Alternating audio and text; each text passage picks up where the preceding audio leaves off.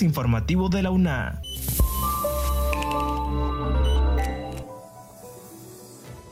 Bienvenidos a este espacio de divulgación de la Universidad Nacional Autónoma de Honduras. Les saluda Catherine Ramírez. En esta edición le informamos que el consultorio jurídico gratuito retoma la presencialidad de estudiantes que realizan su práctica profesional. También la UNA e Ion Reality avanzan en pro de iniciativas que apuestan a la realidad aumentada. Además, alrededor de 45 mil estudiantes a nivel nacional realizarán el retorno seguro a clases presenciales en este segundo periodo académico. Finalmente, la Vicerrectoría académica trabaja en potenciar los diseños y rediseños curriculares. Iniciamos con Kaylin Espinosa, quien nos informa el proyecto de oficinas de juventud municipal del Instituto Nacional de la Juventud para que los jóvenes hondureños puedan implementar procesos de voluntariado.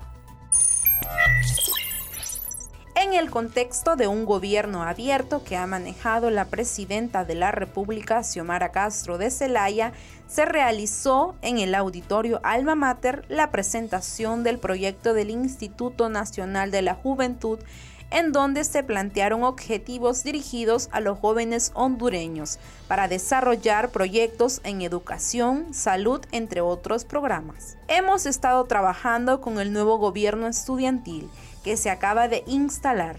Recordemos que las políticas de la juventud son un eje transversal en donde se encuentran incorporados todos los sectores de la sociedad, como la academia en movimientos sociales, artísticos, deportivos y movimientos en defensa de la tierra y del ambiente expresó Henry Flores, viceministro del Instituto Nacional de la Juventud. Durante el evento se socializó el proyecto Oficinas de Juventud Municipal, el cual servirá para que los jóvenes hondureños puedan implementar procesos de voluntariado para el desarrollo de su localidad y de esa manera involucrar los grupos para el mejoramiento de la comunidad.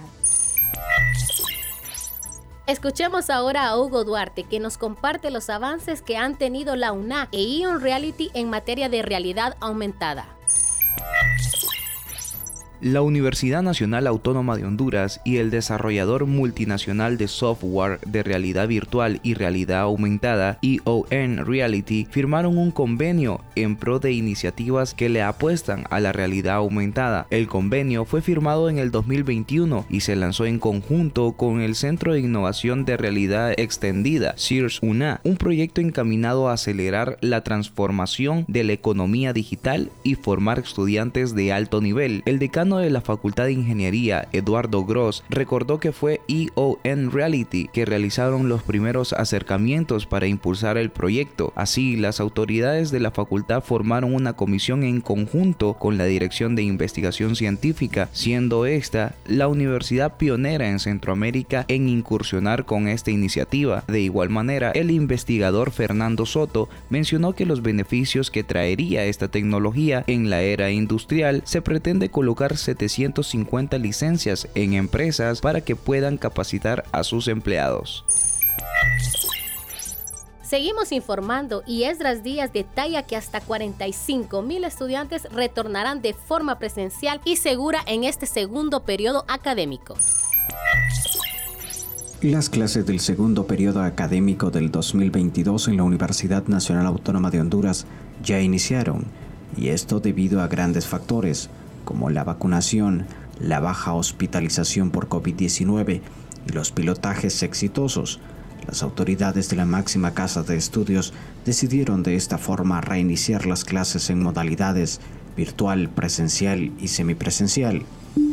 Esta decisión no es improvisada, sino que obedece a una trayectoria que hemos tenido sobre la evaluación de cómo ha ido evolucionando el fenómeno del COVID-19 y cuáles son las estrategias más apropiadas para el proceso de retorno seguro, expresó Ajax Irías, vicerrector de Orientación y Asuntos Estudiantiles.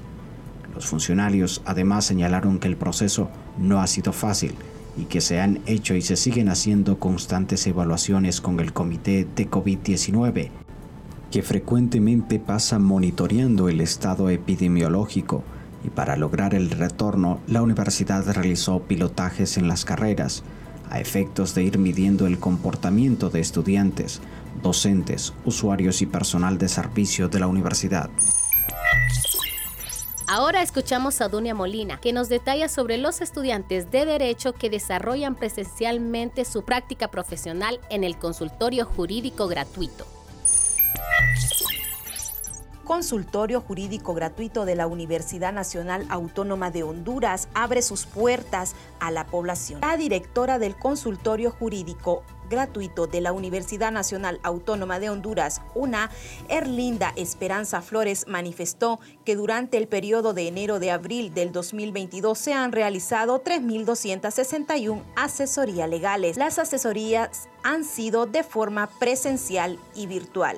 649 asesorías legales virtuales y 1.835 asesorías legales presenciales.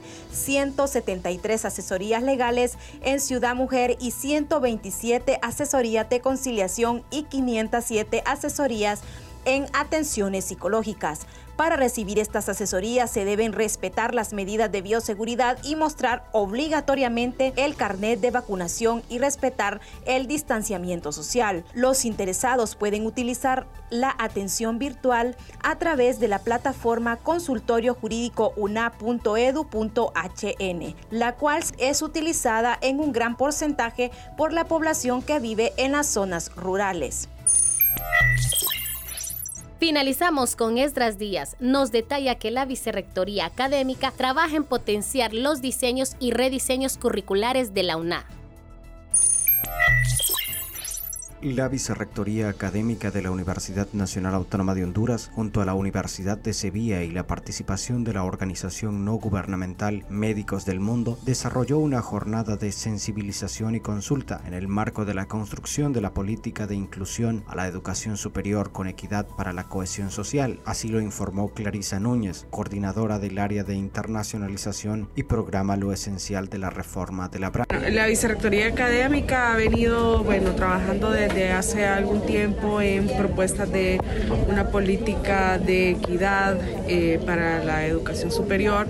Y actualmente pues estamos retomando todos estos procesos pero enfocándolos más en una política de inclusión de la educación superior con equidad de género para la cohesión social esto pues es siempre en cumplimiento de lo que son los objetivos de desarrollo sostenible. La jornada de sensibilización y consulta para la construcción de esta política se realiza en el marco de la construcción de la política de inclusión a la educación superior con equidad para la cohesión social, con el objetivo de seguir fortaleciendo capacidades del equipo interdisciplinario e identificar las estrategias e instrumentos que permitan el desarrollo del proceso. Con ello, las autoridades pretenden trabajar en propuestas que permitan mejorar mejorar los procesos académicos en cuanto a admisión, ingreso, permanencia y promoción, así como también las funciones como la docencia, la vinculación y la investigación, que sean procesos inclusivos, que tomen en cuenta la diversidad que se tiene en la comunidad universitaria. Como universidad no seamos una institución reproductora de violencia o exclusión, sino una institución proactiva, abierta con respeto a los derechos humanos en nuestras funciones cotidianas, finalizó diciendo Núñez. Estas han sido las noticias. Les agradecemos a ustedes por estar en sintonía de este podcast. Encuéntranos en las plataformas de Anchor y Spotify. Se despide de ustedes, Catherine Ramírez. Este es un servicio informativo de la Universidad Nacional Autónoma de Honduras.